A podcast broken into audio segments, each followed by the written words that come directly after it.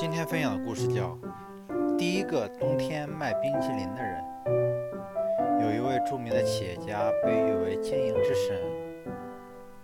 这年夏天，企业家的侄子问他借钱，说自己想开家冰淇淋店。企业家听后说：“现在不是开冰淇淋店的时候，等到冬天再来找我吧。”侄子心想：冰淇淋的销售旺季是夏天，哪有人会在冬天开店呢？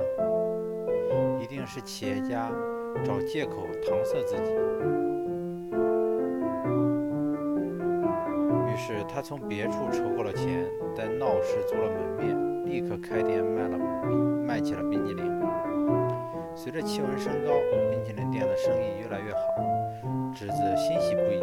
他扩大了门店，扩大了店面，高兴地请企业家来店里观摩，却被断然拒绝了。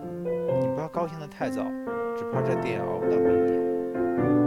果然，到了秋天，光顾的人逐渐减少；到了冬天，侄子连房租也供不起了。这时，企业家找上门来，问侄子：“难道你还不明白我为什么要你在冬天开店吗？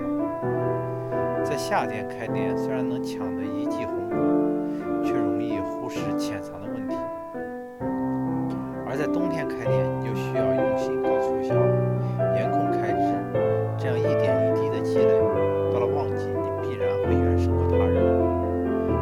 了